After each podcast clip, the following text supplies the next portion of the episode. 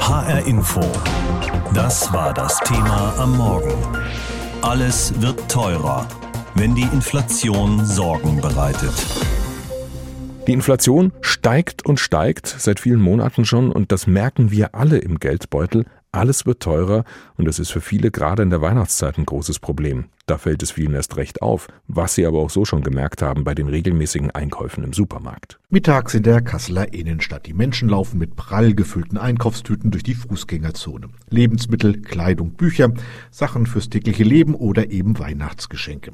Doch die Einkaufsfreude ist getrübt, denn es gibt in diesem Jahr weniger fürs Geld. Es kostet alles mehr, ja, aber es bleibt uns ja nichts anderes übrig. Wir müssen von irgendwas leben. Deswegen muss man halt Essen, Getränke und solche Sachen kaufen. Und bei anderen Sachen äh, schränkt man sich halt einfach äh, ein wenig ein. Auch diese ältere Dame ist gerade beim Geschenkekauf für die Enkelkinder.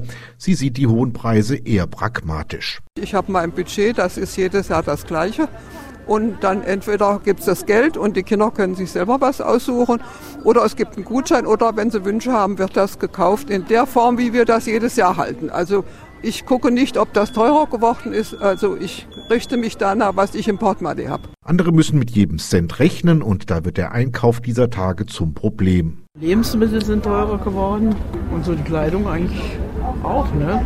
Alles, alles, alles. Eigentlich kann man sagen alles. Und doch hat diese Seniorin auch ein wenig Verständnis für die Preisexplosion, denn auch der Erzeuger will ja schließlich leben, sagt sie. Die Butter ist sehr teuer geworden. Jetzt muss man aber dazu sagen, der Landwirt hat auch seine Unkosten. Und es wird immer mehr und immer mehr. Also müssen wir es ja bezahlen. Hinzu kommen die Lebenshaltungskosten. So sind etwa die Strompreise durch die Decke gegangen. Und das hat für diese ältere Dame praktische Konsequenzen. Ich habe eine hohe Nachzahlung bekommen, weil ich fast jeden Tag stundenlang mein Heizkissen anhatte. Also fällt das jetzt bei mir flach. Es sind an diesem Tag aber nicht nur Frauen unterwegs. Ein Mann gesellt sich zu uns und bei ihm kommt beim Thema hohe Preise natürlich ein ganz spezielles Thema auf den Tisch. Sprit ist natürlich ein ganz schwieriges Thema. Das sind sowieso Preise, die kein Mensch versteht, auch nicht hinterblicken kann. Morgens um 8 ist der Preis bei 1,50, mittags um 12 bei 1,70. Wer will das noch verstehen? Eine andere Frau sieht die ganze Preisentwicklung praktisch und verzichtet einfach in diesem Jahr auf Weihnachtsgeschenke. Wenn ich jetzt kleine Kinder hätte, dann brauchen wir darüber nicht reden. Ne? Also ohne Weihnachtsgeschenke. Von daher, wir sind groß, erwachsen. Meiner ist 24, der freut sich über Geld am meisten. Und dann kann er das nach Weihnachten kaufen, was er haben möchte. Am Ende wird wohl jeder von uns in diesem Jahr ein wenig tiefer in die Tasche greifen müssen, wenn er seinen Lieben zum Fest etwas Gutes tun will. Und dafür muss dann der eine oder andere auch ein bisschen Verzicht üben. Dann gehe ich eben mal einmal weniger essen und dann spare ich eben das ein. Ich möchte meinen Enkeln was Gutes tun. Was sie sich wünschen, sollen sie auch bekommen. Die Weihnachtseinkäufe werden teurer oder es wird eben weniger geschenkt wegen der hohen Inflation zurzeit. Unser Reporter Rainer Janke war für uns unterwegs in der Kasseler Innenstadt. Das Thema heute Morgen bei uns. Alles wird teurer, wenn die Inflation Sorgen bereitet. 5,2 Prozent. So hoch war die Inflation im November. Das heißt, die Preise sind im Schnitt um 5,2 Prozent gestiegen vom November 2020 bis November 2021. Und das merken wir alle gerade, egal was und wie wir einkaufen, ob teuer oder eher billig. Denn gerade Lebensmittel und Energie sind teurer geworden, also Dinge, die wir täglich verbrauchen. So hoch war die Inflation seit fast 30 Jahren nicht mehr in Deutschland, aber vor 30 Jahren waren die Zinsen auch entsprechend höher. Das sind sie jetzt nicht. Und deshalb machen sich der einen große Sorgen. Andere sagen, das würde sich schon bald wieder von selbst ändern, wenn erst einmal die Lieferengpässe beseitigt sind, die es gerade gibt wegen der Corona-Krise und auch Rohstoffe wieder billiger werden. Das soll im Lauf des nächsten Jahres passieren. Darüber habe ich mit Gunter Schnabel gesprochen. Er leitet das Institut für Wirtschaftspolitik an der Uni Leipzig. Herr Schnabel, hoffen Sie auch darauf, dass die Inflation sich bald von selbst erledigt? Ja, die EZB verweist ja immer auf Einmaleffekte bezüglich der Mehrwertsteuersenkung in Deutschland letztes Jahr und bezüglich niedrigen Energiepreisen im Jahr 2020. Ich gehe trotzdem davon aus, dass die Inflation weiterhin hoch bleiben wird weil die EZB hat spätestens seit der europäischen Finanz- und Schuldenkrise sehr viel Geld in Umlauf gebracht. Es war zu erwarten, dass früher oder später nicht nur die Vermögenspreise, sondern auch die Konsumentenpreise steigen werden. Und das tritt jetzt ein, auch deshalb, weil die Corona-Politik, die Klimapolitik und die Lieferkettenpolitik einen Anstieg der Preise nochmal deutlich begünstigen. Und weil diese Regulierungen weiter zunehmen dürften und auch die Geldmenge weiter wächst, gehe ich davon aus, dass auch die Preise weiter steigen werden. Und ist das jetzt geldpolitisch so das große Problem, sodass die EZB Ihrer Meinung nach dagegen was tun müsste? Ja, also die Bilanz der EZB ist seit langem sehr viel stärker gewachsen als die Menge aller produzierten Güter und Dienstleistungen. Und damit ist viel billiges Geld unterwegs. Und ähm, ein wichtiger Faktor für das Wachstum der Geldmenge ist der umfangreiche Ankauf von Staatsanleihen äh, durch die EZB. Und äh, deshalb ist es wirklich auch Zeit, dass die EZB die sehr leckere Geldpolitik jetzt vorsichtig äh, strafft, wie das äh, in den USA ja bereits von der Zentralbank signalisiert wird. Ich würde dann ja. drei Schritte empfehlen.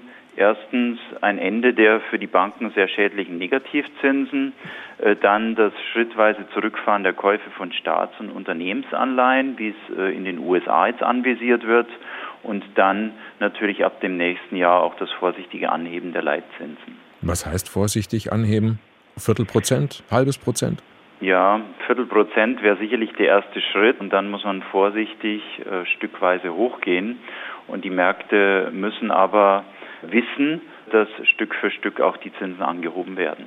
Und wie würde sich das dann auswirken? Also diese kleinen Schrittchen, wie würde man das merken? Naja, Stück für Stück würden sich natürlich die Finanzierungsbedingungen verschlechtern. Das gilt jetzt erstmal für die Euro-Staaten, die hoch verschuldet sind und damit müssen die Euro-Staaten jetzt deutliche Anstrengungen unternehmen, um ihre Ausgaben äh, zu konsolidieren. Aber das ist aus meiner Sicht auch der Weg zu mehr Wachstum, äh, da für die Unternehmen dann wieder mehr Freiraum geschaffen wird. Steigende Zinsen werden die Unternehmen auch zwingen, wieder effizienter zu wirtschaften. Und wenn die Unternehmen wieder effizienter wirtschaften, dann kommt es zu gesamtwirtschaftlichen Produktivitätsgewinnen und die können dann an die Bürgerinnen und Bürger im Euroraum in Form von Lohnsteigerungen oder real positiv verzinsten Ersparnissen äh, verteilt werden. Aber bis man das als Privatperson merkt, dauert das wahrscheinlich noch sehr lange, oder?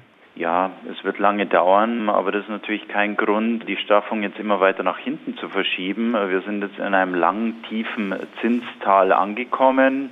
Die negativen Verteilungseffekte dieser anhaltend lockeren Geldpolitik werden immer äh, deutlicher. Ähm, die Vermögenspreise steigen weiter schnell an, was reiche Menschen tendenziell reicher macht. Die Mittelschicht wird äh, enteignet, äh, weil die Ersparnisse entwertet werden. Und ähm, aus dieser Lage müssen wir raus. Jetzt ist die Lage in den Euro-Ländern ja ziemlich unterschiedlich. Also im Norden ist die Inflationsrate deutlich höher als im Süden der EU. Wie bekommt man das eigentlich alles unter einen Hut? Also es ist vom Beginn des Euros ein Kernproblem, äh, dass unterschiedliche Teile der Währungsunion unterschiedlichen Konjunkturzyklen folgen. Also zunächst nach Einführung des Euros war der Süden im Aufschwung und Deutschland in der Krise. Danach, nach Ausbruch der europäischen Finanz- und Schuldenkrise, war der Süden in der Krise und Deutschland im Boom. Und damit hat streng genommen die EZB immer für alle Teile der Währungsunion die falsche Geldpolitik gemacht. Für die einen zu locker und für die anderen zu straff. Und das hat, äh, wie beschrieben, zu starken wirtschaftlichen und sozialen Verwerfungen geführt. Und dann gibt es jetzt strukturell eigentlich nur zwei Lösungen für das Problem. Also entweder man zentralisiert auch die Finanzpolitik auf europäischer Ebene, äh, was bedeutet, dass alle Bürger in der Europäischen Währungsunion die Steuern und die Sozialabgaben nach Brüssel zahlen und die dann in Brüssel verteilt werden. Ähm, oder wir haben in Zukunft äh, zwei Währungsräume, einen Euro Süd und einen Euro Nord. Und dann hätten wir wieder so eine Art Rückkehr äh, zum Währungswettbewerb, den wir vor Eintritt in die Europäische Währungsunion hatten. Und der war sehr produktiv. Äh, der hat zu deutlichen Wohlstandsgewinnen in Europa beigetragen. Aber da würde ich jetzt mal wagen zu behaupten, von beiden Modellen sind wir denkbar weit weg, oder? Richtig, von beiden Modellen sind wir leider denkbar weit weg, was aber auch bedeutet, dass die grundsätzlichen Probleme ungelöst bleiben. Und das hängt auch mit der Inflation zusammen? Naja, die Inflation ist jetzt in gewisser Weise ein Trigger, der die politischen Entscheidungsträger zwingt, neu über das Problem nachzudenken. Also solange wir keine Inflation hatten oder nur Vermögenspreisinflation, steigende Aktien- und Immobilienpreise, konnte man immer noch argumentieren, dass die sehr lockere Geldpolitik der EZB eigentlich keine Probleme macht. Aber jetzt durch die Inflation werden die Probleme natürlich für die Bürger sehr, sehr deutlich und das könnte dann früher oder später dann doch zu einem Umdenken führen. HR Info. Das Thema. Wer es hört, hat mehr zu sagen. Ein Gespenst geht um im Kapitalismus und es hat einen Namen, die Inflation. Und deshalb fordern immer mehr von den Notenbanken, den obersten Geisterjägern sozusagen, etwas zu tun, um dieses Schreckgespenst langsam mal wieder einzufangen. Wenn es um die Entwicklung von Märkten geht, vor allem von Finanzmärkten, dann merken wir nach wie vor stark, wie eng Europa und die USA miteinander zusammenhängen. Entwicklungen in den USA sind früher oder später auch bei uns spürbar und so ist es auch mit der Inflation und ja vielleicht auch mit dem, was die jeweiligen Notenbanken dagegen zu tun gedenken. Die Notenbank der USA, die Federal Reserve, hat jetzt gestern Nacht unserer Zeit beschlossen, schneller als bisher geplant auszusteigen aus den Ankäufen von Staatsanleihen und auch im nächsten Jahr den Leitzins anzuheben. Die Fed hat da in Aussicht gestellt, das dreimal um je ein Viertel Prozentpunkt zu machen in den USA. Heute tagt jetzt der Rat der Europäischen Zentralbank.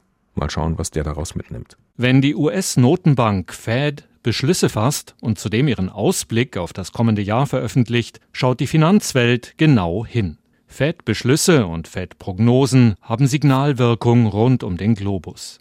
Noch lässt die Fed den Leitzins unverändert nahe Null, doch die US-Notenbank fährt ihre Wertpapierkäufe zur Konjunkturbelebung in der Corona-Krise deutlich zurück. Wir lassen unsere Wertpapierkäufe schneller auslaufen, so Fed-Chef Jerome Powell. Denn mit steigendem Inflationsdruck und einem sich schnell verbessernden Arbeitsmarkt braucht die Wirtschaft nicht mehr diese Unterstützung in ständig wachsendem Ausmaß. Ursprünglich hatte die US-Notenbank jeden Monat für 150 Milliarden Dollar Wertpapiere aufgekauft. Diese Käufe werden nun bis März schrittweise auf Null heruntergefahren.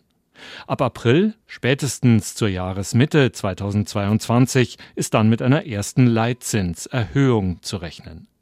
Die Mehrheit der US-Notenbank-Mitglieder rechnet mit mindestens drei Leitzinserhöhungen um jeweils einen Viertelprozentpunkt im kommenden Jahr. Dies bedeutet nach Einschätzung der meisten Analysten, der US-Leitzins könnte Ende 2022 zwischen 0,75 und 1 Prozent liegen. Notenbankchef Powell leitet damit endgültig einen Richtungswechsel ein. Im November war die Inflationsrate in den USA auf 6,8 Prozent gestiegen, so hoch wie seit fast 40 Jahren nicht mehr. Die Verbraucher bekommen dies unter anderem bei Lebensmitteln und Benzinpreisen zu spüren.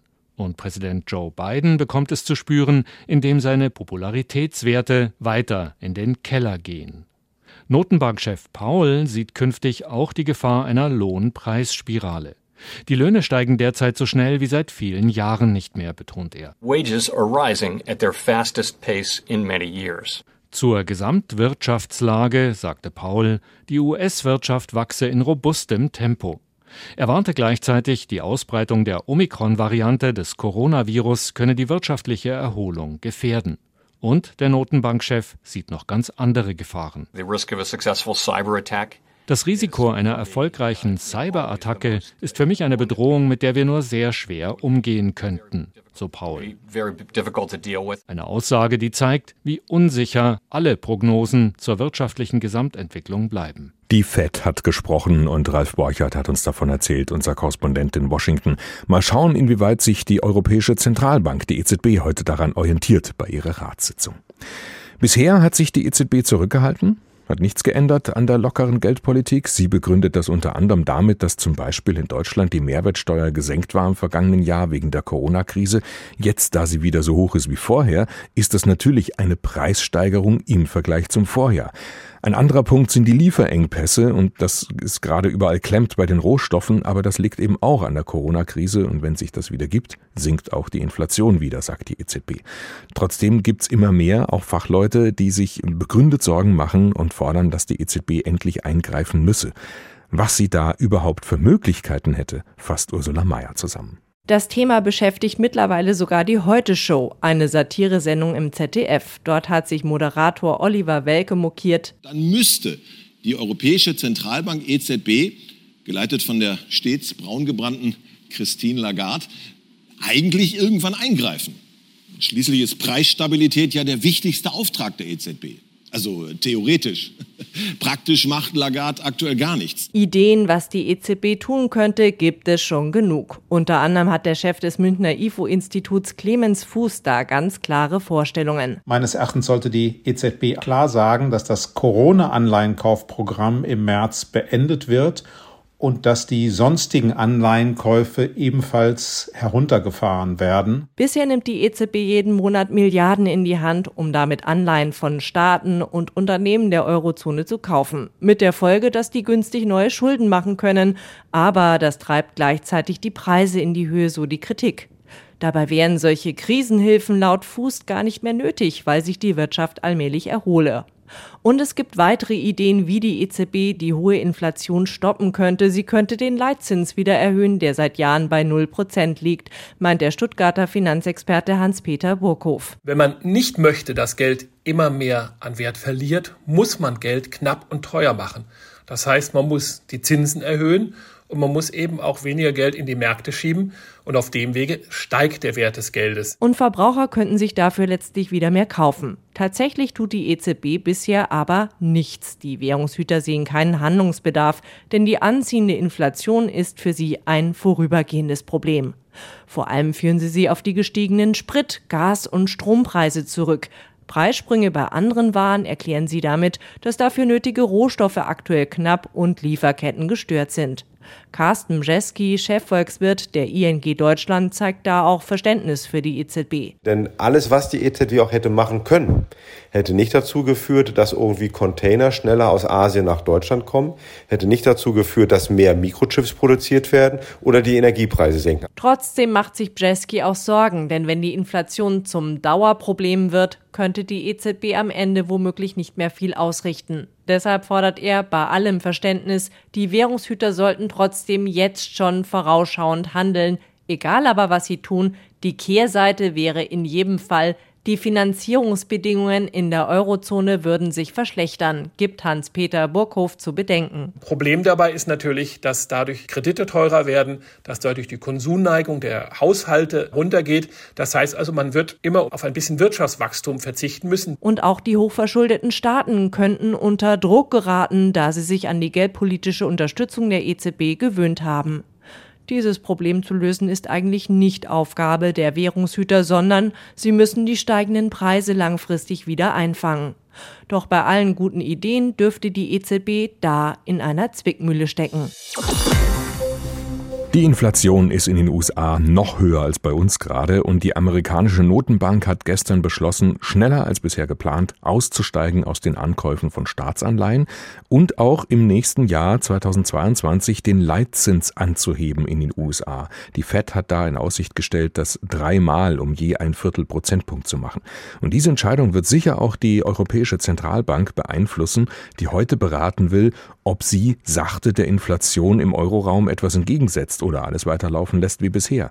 5,2 Prozent war die Inflation im November und sie könnte noch weiter steigen, sagen Fachleute. Und das merken wir alle gerade beim Einkaufen. Nicht nur, aber auch bei den Weihnachtsgeschenken. Darüber habe ich mit Hermann Josef Tenhagen gesprochen, Chefredakteur von Finanztipp. Herr Tenhagen, kann ich denn die Inflation quasi umgehen, indem ich taktisch klug einkaufe? Naja, ich kann gegen die Inflation ein Stück angehen, indem ich taktisch klug einkaufe. Ganz klassisch, was ich immer machen kann, ist bei größeren Anschaffungen zum Beispiel so eine Preissuchmaschine benutzen, Idealo oder billiger.de. Das hilft schon, die Preisunterschiede zwischen dem, was da im Normalfall angeboten wird und dem, was günstig ist, sind häufig 20 oder 30 Prozent. Also da kann ich preiswerter Schuhe kaufen, preiswerter auch andere Bekleidung kaufen und ich kann natürlich bei dem einen oder anderen auch äh, darauf setzen, dass im Januar nicht nur für Klamotten Schlussverkauf ist, sondern auch für manche Technologie, die über Weihnachten nicht verkauft wurde.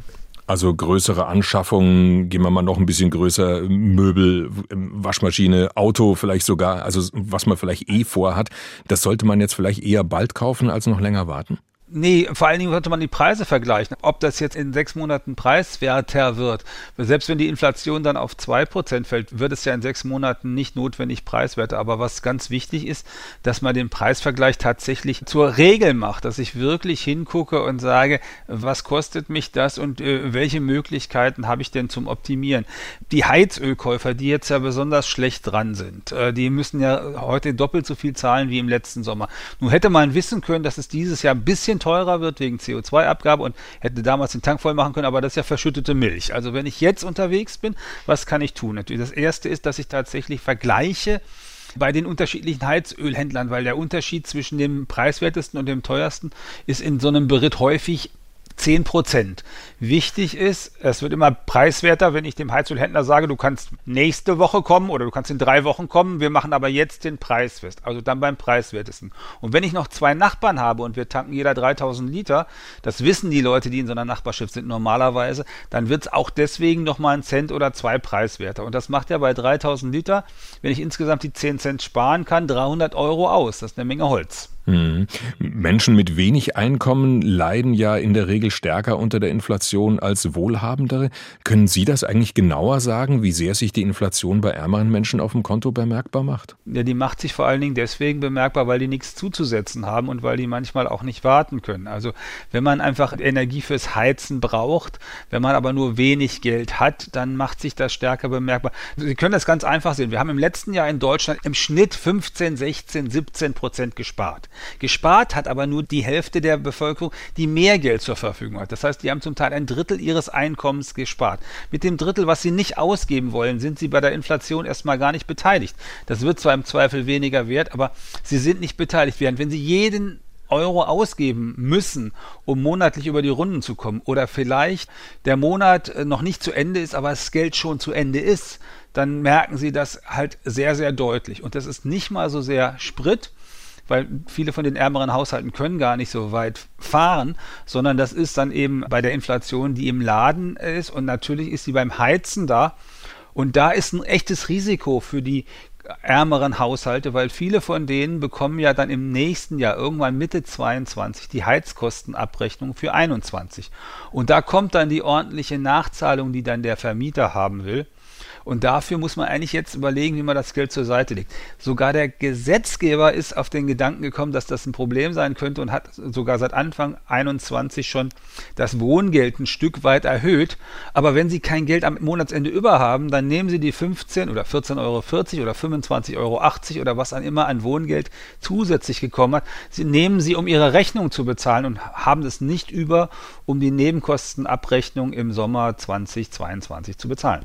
Aber selbst wer ein bisschen Geld auf die Seite legen kann, tut ja wirklich nicht mehr, als es auf die Seite legen und kann dann zusehen, wie es weniger wird bei Null- und Negativzinsen. Ne? Ja, aber da ist ja der Punkt, also ich sage immer, auf dem Tagesgeldkonto gehören zwei bis drei äh, Monate das, was ich brauche.